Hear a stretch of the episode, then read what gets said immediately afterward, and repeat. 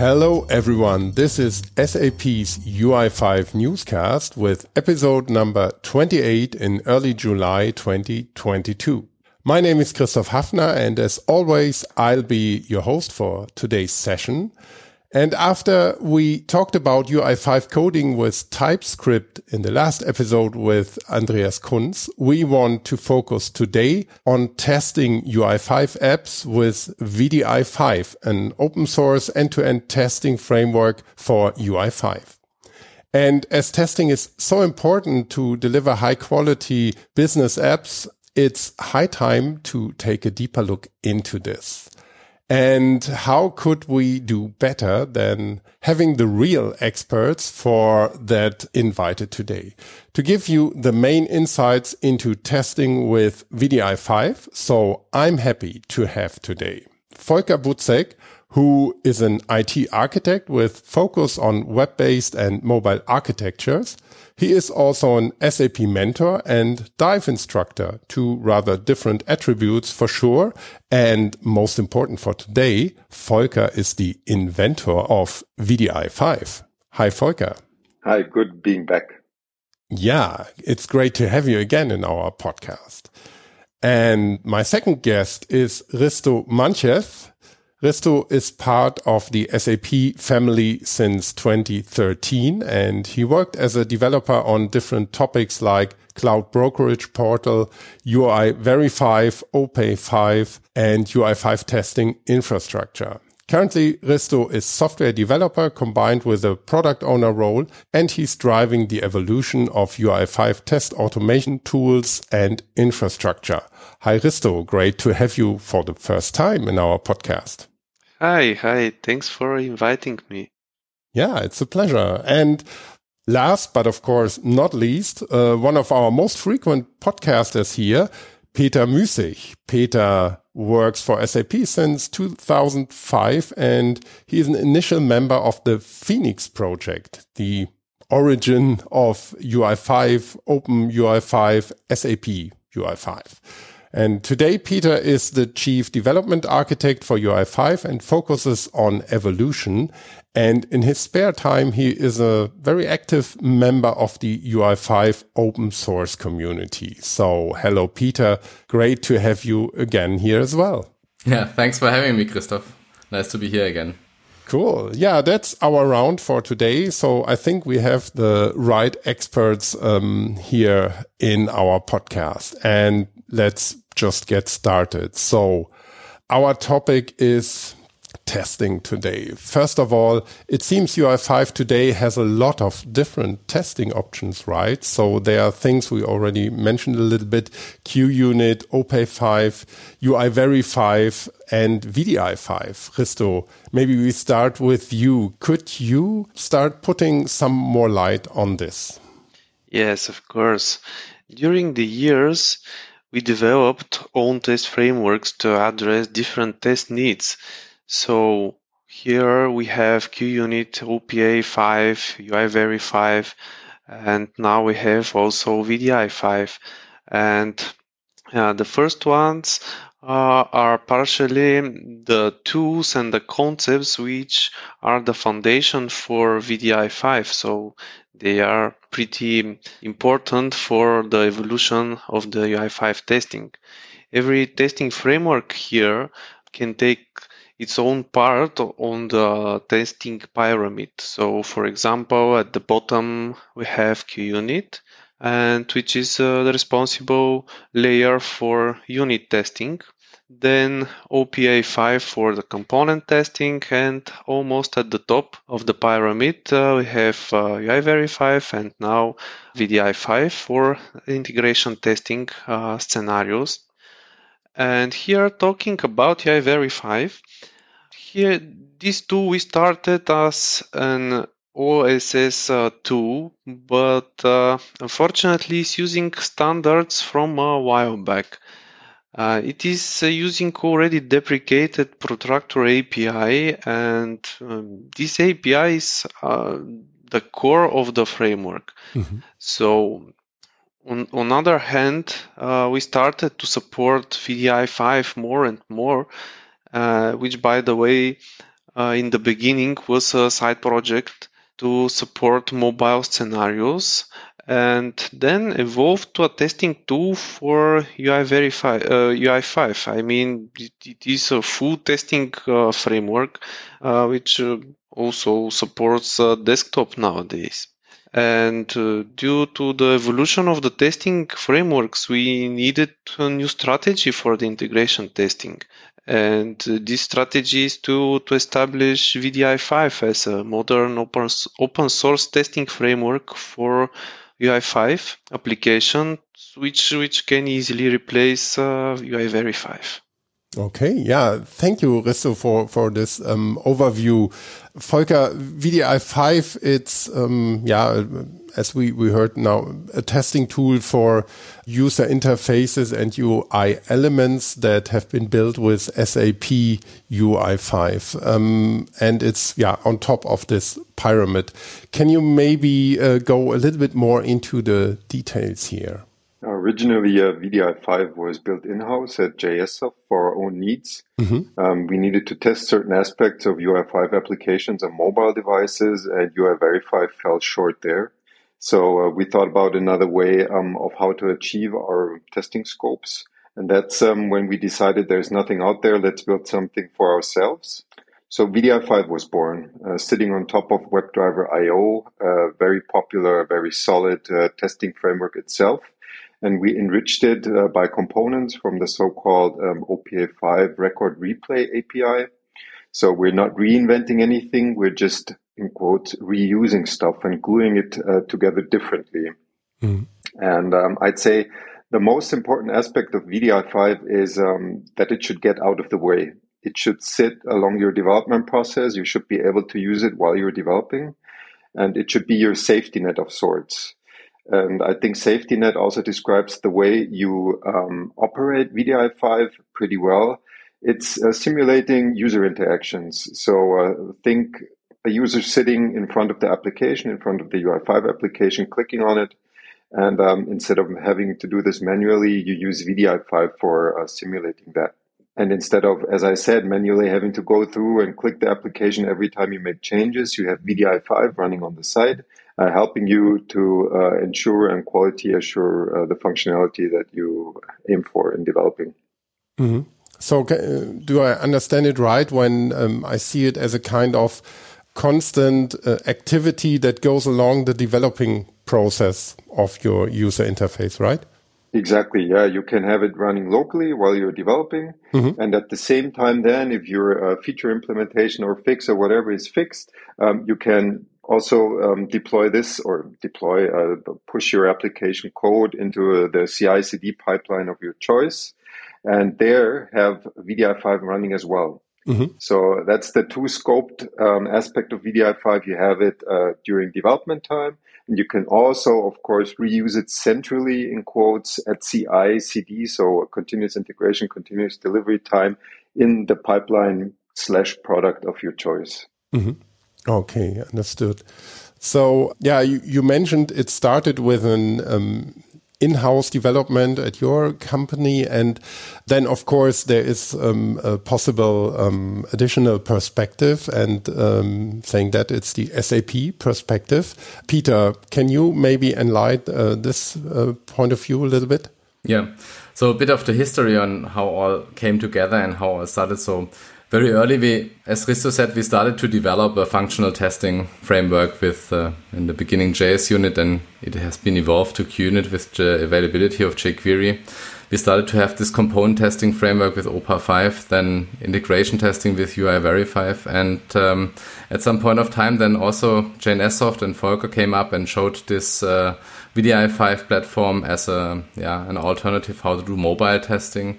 And at that point of time, we had the things there, the UI Verify 5 and VDI5 side by side. But um, yeah, with the evolution also on the things on the testing frameworks landscape, what's happening there, uh, it more and more turned out that with the Protractor API, as, as Risto said, we are at more or less at the end, and um, a rework of the UI Veri 5 would be very, very complicated.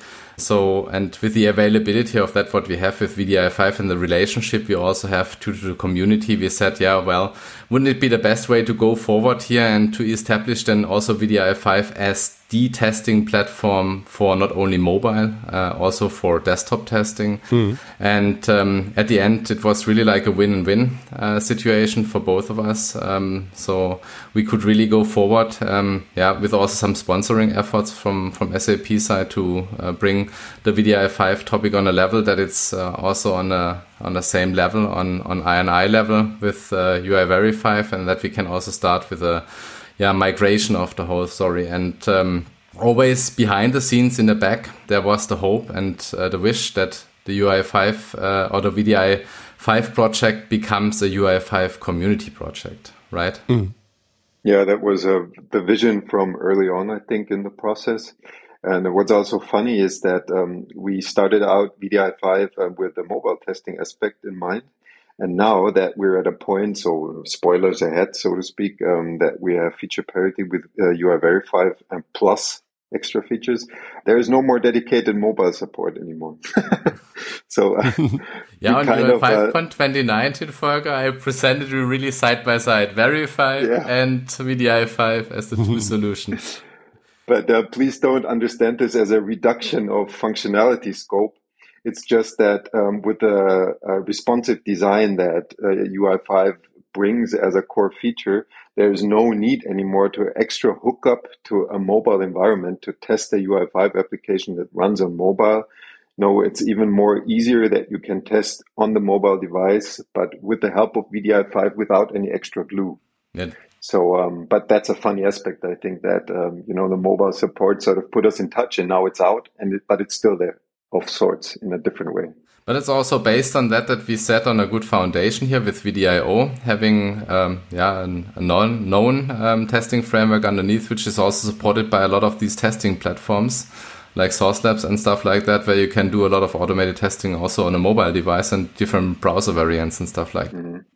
And then at the same time, it was really really important. Um, that we always have the UI5 community participate in the development. So also from uh, the very first release of VDI5, it was open source.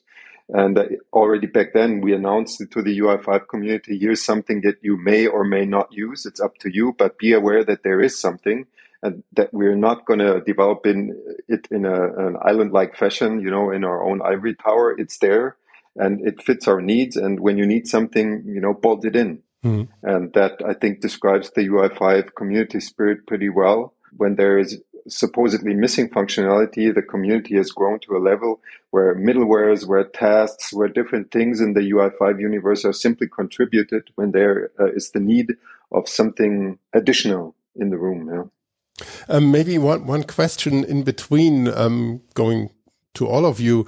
Um, as I'm not a UI5 developer or even a um, UI developer at all, my question would be, are there maybe on the one hand, very strict guidelines how to test and what to test for developers? Um, I mentioned it, um, business applications have to be of a certain quality or is it more recommendations uh, or best practices? So um, how how does this work in reality? Um, is testing nice to have, or is it a mandatory thing that is very strictly handled?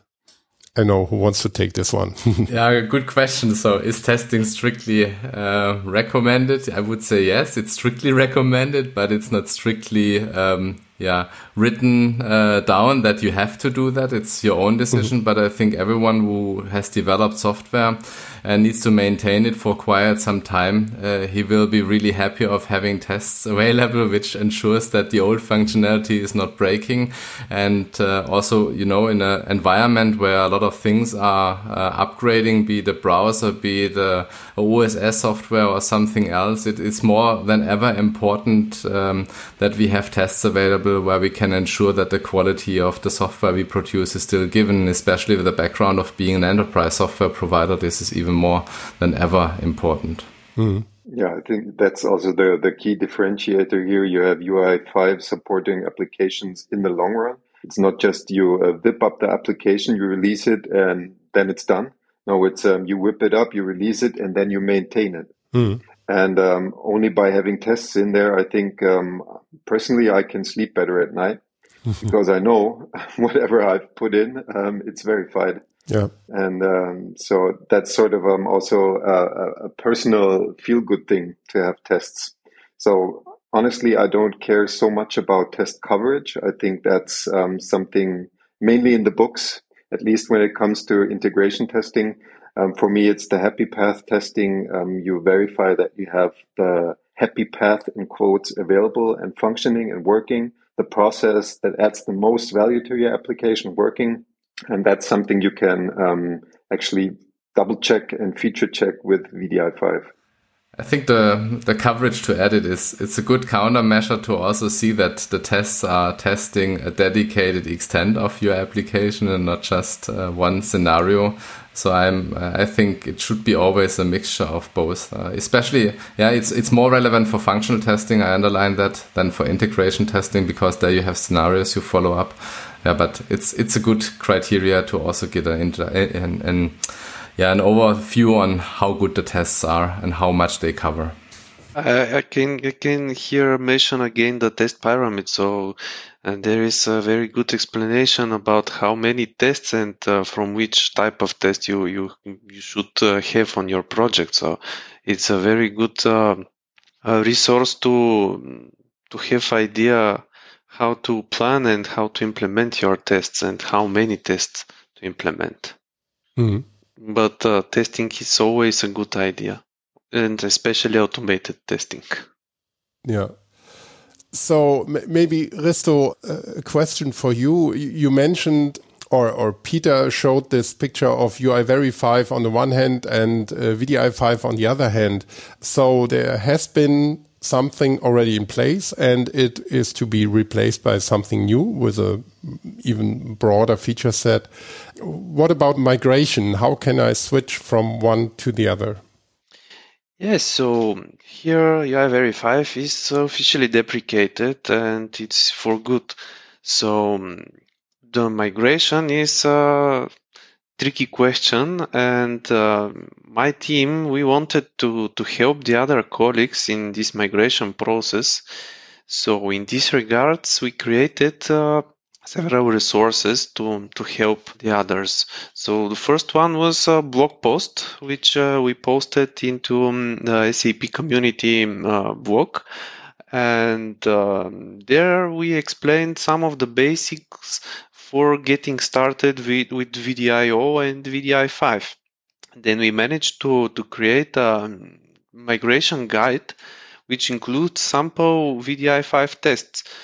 Uh, so we provided there in this um, uh, in this repo, we provided a link to another repository which contains the same scenario, the same test, but implemented with uh, UI Verify. So everybody can compare and can see that uh, the tests are looking very similar. Mm-hmm.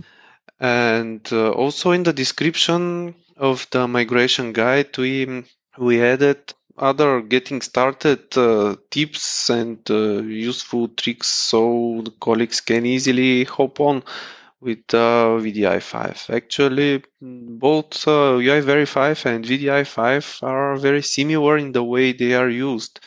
I think Volker said that uh, you can just run on your on your local host, or you can set up a CI/CD which will execute your test automatically. There is no difference between UI verify. There is the same situation. Even Volker and uh, his team provided features and uh, useful helpers for the colleagues which um, decide to implement uh, their test with VDI5. So there are uh, the control selectors and uh, UI5 test recorder for generating these selectors. they are in place for VDI5. And uh, the experience writing VDI5 and um, UI 5 tests are very same. The, the experience is uh, what we, we already know from UI 5. And of course, uh, there is big advantage uh, when when using VDI5. So you have uh, all the VDIO services available to be used, which uh, reveals a lot of new scenarios and uh, capabilities from the, um, the, open source world, so everybody can can use whatever they need. It's also important to mention here that um, the so-called selector syntax, so the way you retrieve your controls from the UI5 applications, are similar to OPA5. So there's no need to learn another syntax of sorts in order to get um, or to retrieve certain elements on from the UI5 page. And at the same time, um, what we've done, we've proxied the API calls of the retrieve controls to the ones that are familiar to the UI5 developers already.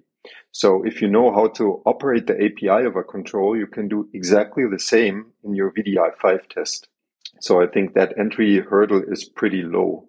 And also, um, as Risto said, important is that we have the test recorder support in UI5 core now. So there has been a pull request that I think by the time this podcast is released, it will be available in the in the UI5 distribution itself, where you can actually open the support console or support pane in um, UI5 or on your UI5 application, then select the uh, recorder, the test recorder, and in there select the VDI5 syntax. So it'll generate you um, a selector for that particular element that you currently have highlighted. So that should also really ease the process for people getting um, VDI5 to work on their UI5 application. And last but not least, also, as Risto said, um, we're providing uh, Docker images for VDI5 with every release. So they're auto build. As soon as there is a new VDI5 release, there's a new Docker image for all major Node.js versions. So from 14 to 18 currently available that you can use immediately to put into your CI CD pipeline and work VDI5 there. Okay. Yeah. Thank you. And let's maybe return again to the features. So you mentioned it already that you reached with um, VDI5 uh, feature parity and beyond compared to UI Very 5. But going more into the details, does it really cover the same scope as SAP's own tool or tools um, used to? The short answer is yes, it does. Okay. And um, that's also due to the sponsoring um, from SAP. Mm-hmm. So uh, there was a sponsored development effort for achieving exactly that. So you have the um, UI Verify functionality available with VDI5. And as uh, Risto said, um, due to the solid foundation of WebDriver IO, you have all the functionality of WebDriver IO available as well. And um, then there's the, uh, in addition, the support for the Fiori Elements OData v4 testing library, that is pretty heavily used for testing Fiori Elements applications. So that was um, integrated by a, colleague from SAP. And uh, also the support for locating and operating UI5 web components, which is also a major thing in the uh, most recent UI5 versions is in there. So all in all, I'd say, yes, it's UI Verify plus X. Mm-hmm. There's a few rough edges that I'm still aware of. For example, the authentication part so we're still trying to find the best way of how to supply a predefined set of authentication capabilities. It's less of a technical problem, um, more than an, I'd say, um, alignment and organizational problem because we do not want to reinvent stuff. We want to reuse stuff. We use existing functionality from different aspects of the UI5 world, and we still need to find the best way of um, doing that for the authentication part. Yeah. Yeah. Cool. And Peter, maybe from the SAP perspective again, when looking at um, VDI 5 now, is this really fulfilling everything that you from the SAP UI5 side would want to see in such a testing tool? Or is it still not yet where you would like to be? we would even see want to see more. No, but from a feature parity perspective, I have to say yes, uh, it fulfills exactly that uh, what we had in mind. So it can be used to replace, and also um, what Risto said, we have migration guides uh, to replace the UI Very 5 then with a VDI 5. Maybe there are here and there some zones where we need to continue to work on to get it even easier to do the migration and uh, to get ahead. But basically, I would say chapeau because we, we more or less have everything what we had before and plus X, even more out of that. Um, it also goes in direction, and this is what I like also most that it becomes open source. At least um, that's one thing which is open. That the handover to the UI5 community is taking place. Volker already prepared a committee on that, which will then later on take over. Let's say uh, judging on how the thing evolves. Yeah, and with that, this will then also become hopefully a broader foundation, which can be backed also by you listening to this podcast. So you can involve yourself, uh, joining this community to evolve the VDI5 testing platform to make even more out of that. Mm-hmm. And this is, I think, really a great possibility. And this is also what we see more and more also from our side and what I like also from UI5 development that we also start most of the new project really on an open source world. Mm. And this pays really out. I, I see this more and more. Yeah, cool. So let's maybe stay a little bit in the inside SAP perspective. Yeah, did we have internal testing landscapes as well, of course. So did these landscapes have already been migrated to VDI5 as, yeah, as you said, Risto, UI Very 5 has been deprecated. So did we switch? Yes, of course. My team was uh, able to, to be one of the first uh, teams who migrated um, their test scenarios to VDI5 and uh, yeah actually this helped us to to create the, the migration guide and probably or I, I hope that we helped uh, Volker and his team during the development of the, some of the earlier versions of uh, VDI5 as uh, we tried to provide uh, useful feedback from our usage. And um, yeah, we migrated all our UI Very 5 scenarios, and these are the scenarios which we rely a lot. I mean, they are critical for um, for our team, and some of them may be uh, very important for our organization in SAP. And um, yeah, we also benefit uh, from the, the, additional features which uh, were mentioned several times. This is like the parallel execution of the test. This is something which uh, we didn't provide uh, from uh, with UI Very 5 and this is uh, useful to have because uh, it saves saves a lot of time and uh, resources for the execution of the tests. Yeah, parallel execution, asynchronous testing, all the things are going really in the direction of making also the testing more efficient. And I think, um, yeah, having this, what I mentioned, gray zones before, where, where we are still working, having this integration work from our side and also from teams using VDI5 now, which provide feedback or who provide feedback to Volker and the team, uh, then this is really essential because I think, um, yeah, most often we really notice then the things when you are really working hard with the things. Mm -hmm. Yeah uh, the catchphrase is eat your own dog food. I mean, you mm. need to use the, the library in order to know what the library is capable of and where there's still room for improvement.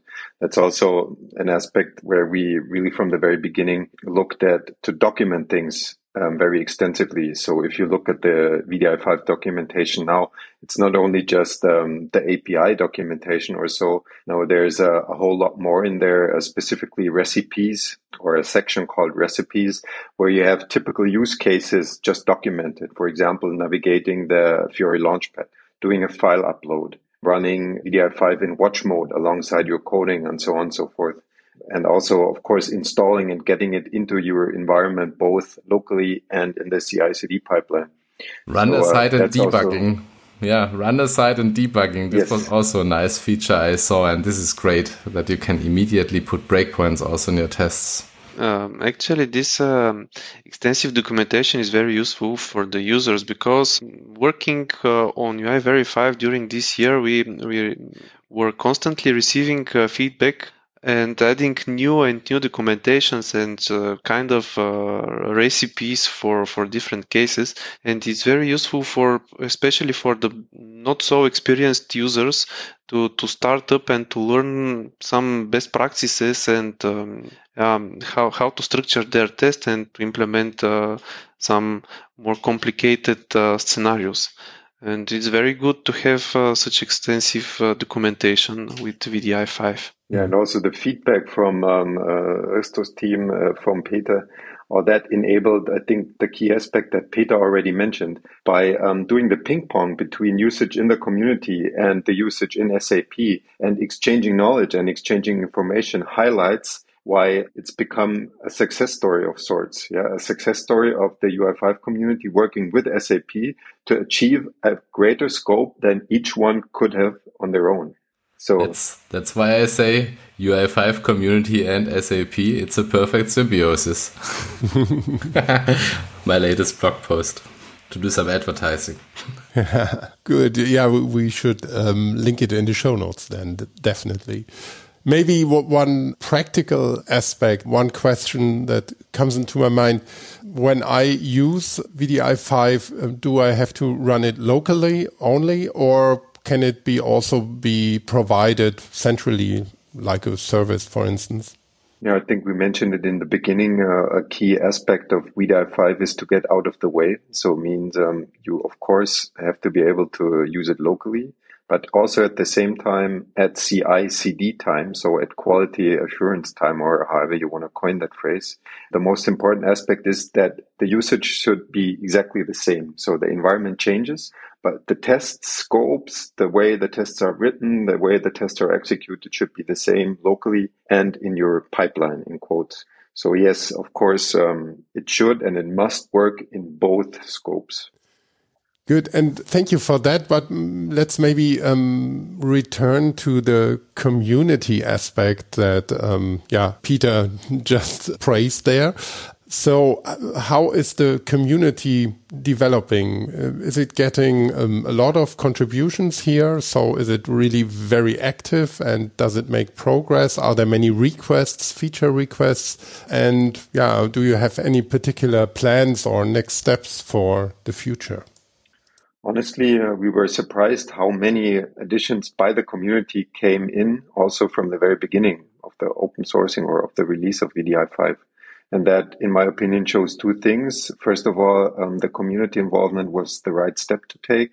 And then second, uh, we made the right technical decision with choosing WebDriver IO as a base. It's a well-known tool and people like building on top of it. And for the next plans, um, as we speak, in quotes here, wdi5 is going to move into the UI5 community GitHub organization.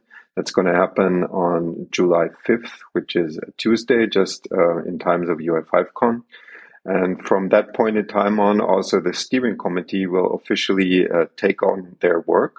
So the steering committee will be uh, the governance body or model of wdi5 deciding on the next paths for the tool and it will consist of uh, several SAP internal employees and members of the community so that the uh, exchange continues to happen and that all aspects of the wdi5 usage is also reflected in its governance body.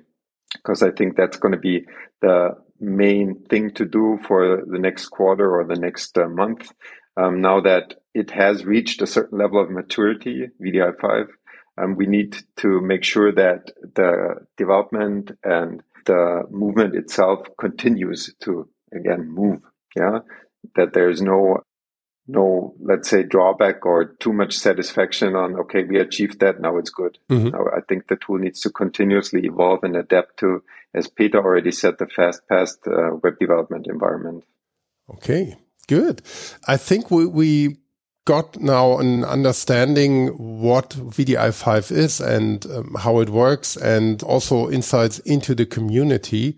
What I would be interested in as a new developer, for example, or somebody who is migrating from UIVeri5 to wdi5, where should I get started? What is the first address um, that I should visit yeah, if I want to use it or maybe even if I want to contribute and get involved in the community that you described?